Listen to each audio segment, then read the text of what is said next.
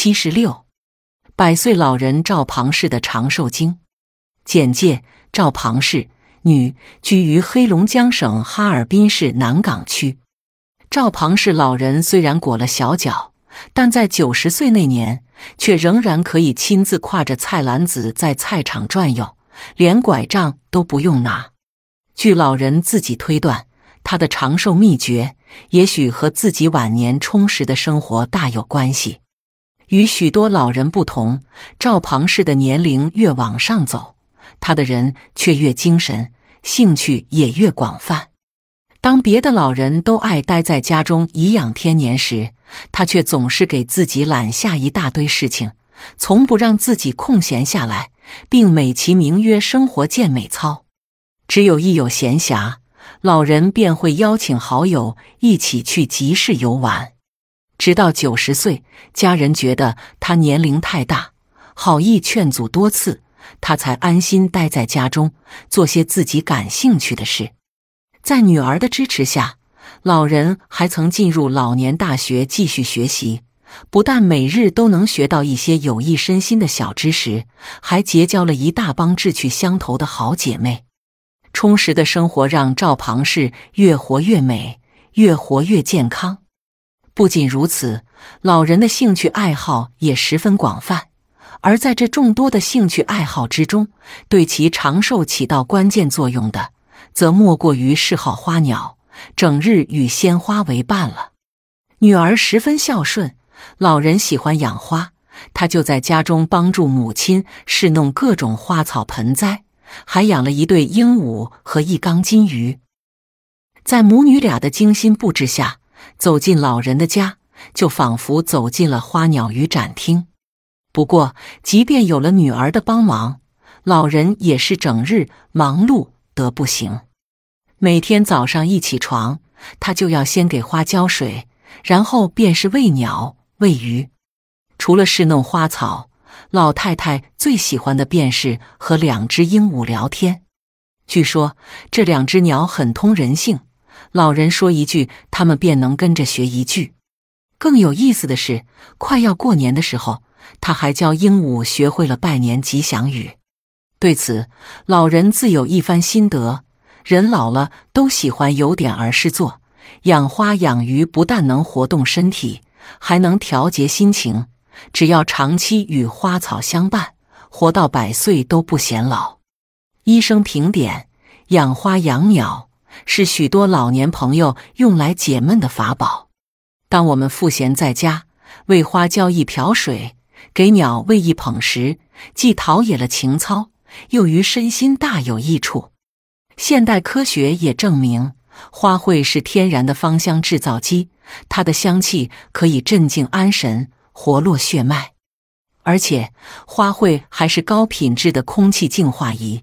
它能够制造对人体十分有益的负离子，其分泌的杀菌素能杀死多种病菌。只不过，就如人类也分好坏，在花卉之中也存在着天使与魔鬼的区别。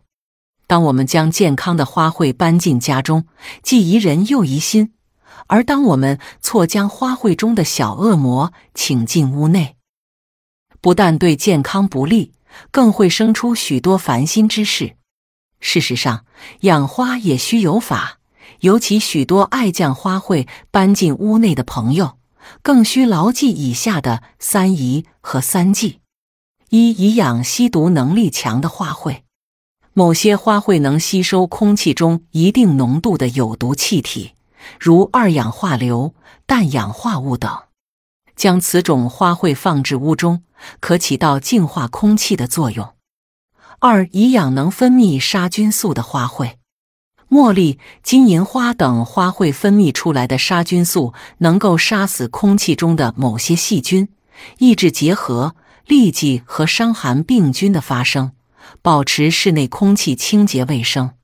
三、以养互补功能的花卉，大多数花卉白天进行光合作用。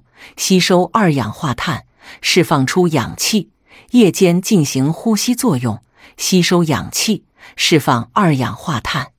仙人掌类则恰好相反，白天则释放二氧化碳，夜间则吸收二氧化碳，释放出氧气。将此种互补功能的花卉养于一室，既可使二者互惠互利，又可平衡室内氧气和二氧化碳的含量，保持室内空气清新。居室养花三忌：一、忌多养散发浓烈香味和刺激性气味的花卉。室内如果摆放香型花卉过多，香味过浓，则会引起人的神经产生兴奋，尤其是摆放于卧室之内，更是会引起失眠症状。二忌摆放数量过多，夜间大多数花卉会释放二氧化碳，吸收氧气与人争气，而夜间居室大多封闭，空气与外界不够流通。如果室内摆放花卉过多，会降低夜间室内氧气的浓度，影响睡眠的质量，并易引发胸闷、频发噩梦等。三忌室内摆放有毒性的花卉，如夹竹桃，在春夏秋三季其茎、叶乃至花朵都有毒。水仙花的鳞茎中含有毒素，如果小孩误食后，会引起呕吐等症状。叶和花的枝叶则会使皮肤红肿，含羞草接触过多易引起眉毛稀疏、毛发变黄，严重时引起毛发脱落等。此外，还需要注意的是，养花虽好，却并非人人适宜。比如说，哮喘病患者如果受到花粉刺激，便很容易引起哮喘复发。老年朋友一定要明白。喜欢花草，更要科学养花。只有如此，才能让身体受益于花卉，让花草成为我们养生的法宝。